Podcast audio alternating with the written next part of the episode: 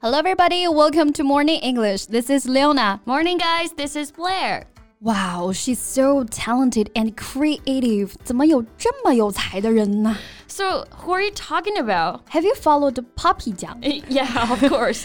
Each of her video can make me laugh and think deeply at the same time. Yes, she's a genius. 她真的太有才了，但是她的一些个人的观点和做法，有时候也会引起一些争议。对，比如说啊，她最近的一次采访里面提到，她把小孩送到托管班，哎，这件事儿呢就被大家骂了。啊，How old is her son? Like fifteen months old, something，就一岁三个月吧，好像。 But actually, it's ordinary right now. If both she and her husband are busy on their work, it's a good choice. Yes. Well, someone thinks that it's better for kids if their mom could raise them at least by three. 就有些人会觉得啊，如果三岁前妈妈能够亲自带小孩儿，哎，这对小孩来说才是最好的。 Is it the law that all of mothers have to obey? 这妈妈也要有自己的工作和生活呀。哎，对呀，It's tough, especially for working mother at present. Mm, true. I think we should speak up for those working mothers and let others know more about them. Agree. 那我们今天就来聊一 聊啊，和职业妈妈、职场妈妈相关的一些话题。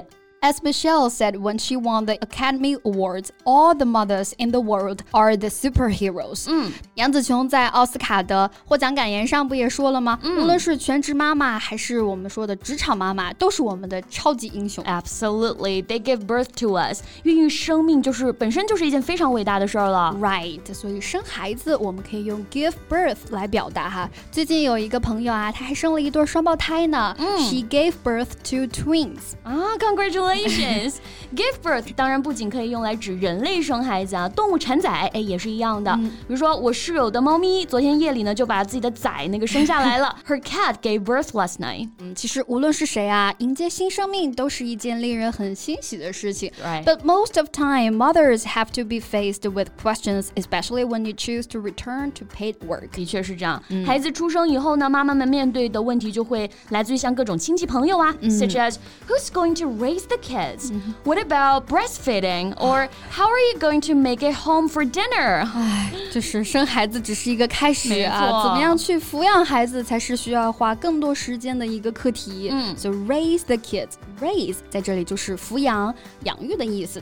And you must know the song You Raise Me Up，、 Yeah 对吧？这首歌大家都听过哈 Right 就是抚养我长大嘛。对 ，raise the kids 在美式英语当中用的比较多啊，英式英语当中呢用的是 bring up。像我们这一代人，其实很多是被爷爷奶奶带大的，就可以说 I was brought up by my grandmother。嗯，那对于妈妈们来说哈，现实的情况还有更多琐碎的事情。And for working mothers, their pressure doesn't only come from their family, but also the office. Exactly，职场也是很现实的，尤其是对妈妈们来说，because of gendered expectation of women's caregiving responsibilities, peers and managers assume moms will put their careers on the back burner. 啊、s t u c k in the dilemma，真的是进退两难哈。家人觉得你陪孩子少了，但领导反而会怕你为了看孩子把工作放到一旁了。Yes. So here, put on the back burner，意思就是把什么什么呢搁置一旁。嗯，很有意思的一个表达哈。So burner、其实就是燃烧器呀、或者我们更通俗一些的来讲就是炉子嘛。对炉子你把什么东西放在靠后的炉子上了，那不就是也不是很着急，不是很重要的意思。对，比如说我这周计划出去玩啊，但奈何呢，突然来了个工作，so I have to put my plans on the back burner for a while。哎，just temporarily，只是暂时的啦，咱们延迟满足嘛。希望是的啊。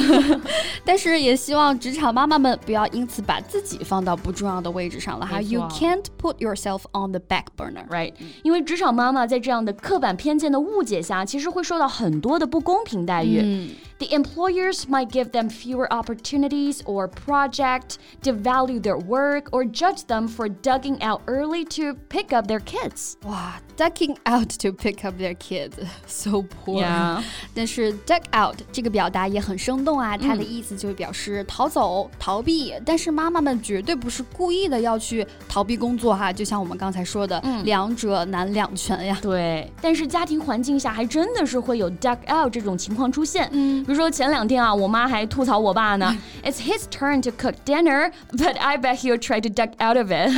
so cute。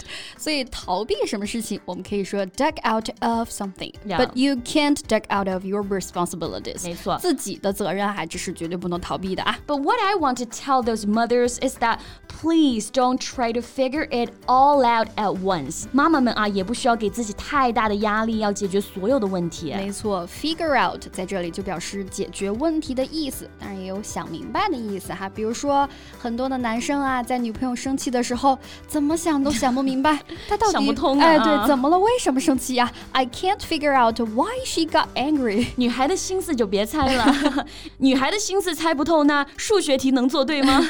Figure out 还可以用来表示算出问题的答案这个意思。Like, can you figure out the answer to the question? 嗯，那如果生活的难题还真的解决不了的话呢？For working mothers, I think they need to reach out for help, even if help looks like talking to someone, watching the kids, or finding ways to relax yourself。嗯，妈妈们是可以求助的啊，要给自己留出一些自己的时间。嗯，reach out for help，、在这里意思就是寻求帮助嘛。reach out for something 本身有伸手去够这个意思。For example, I tried to reach out for my glass of water, forgetting that I had left it in the kitchen. 很熟悉的画面啊，我也是经常犯这种迷惑。Reach out，另外一个非常常用的意思可以表示联系某人。Reach out to somebody。比如说，我们早安英文有各种课程发布啦，So many people reached out to us。随时欢迎大家啊！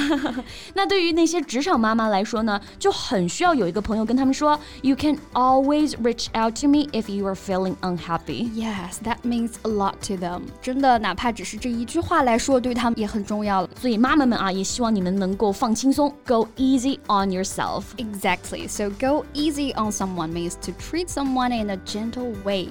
温柔的、宽容的对待一个人。对，比如妈妈们有时候实在是这个脾气上来了，着急了，对孩子很凶，事后呢可能都会很后悔啊。I should have gone easy on her because she didn't mean to do that。哎，没错，那这个呢是我们后面加人啊，用在 someone 的时候，go easy on something refers to not take or use too much of something 啊，对什么东西要有节制一些。对，像每次去医院，医生一般都会告诫，就是要忌口啊，少吃辛辣食物。The doctor told me to go easy on the spicy food for a while。嗯，so take care of yourself, everybody。我们每个人啊都要照顾好自己没错，and we need to go easy on our mom。对自己的妈妈哈也要多体谅一些。 Yes. Hope all of you guys enjoying today's podcast and welcome to leave your comments. Okay, so time to say goodbye. This is Blair. This is Leona. See you next time. Bye. This podcast is from Morning English. 学口语 就来早安英文。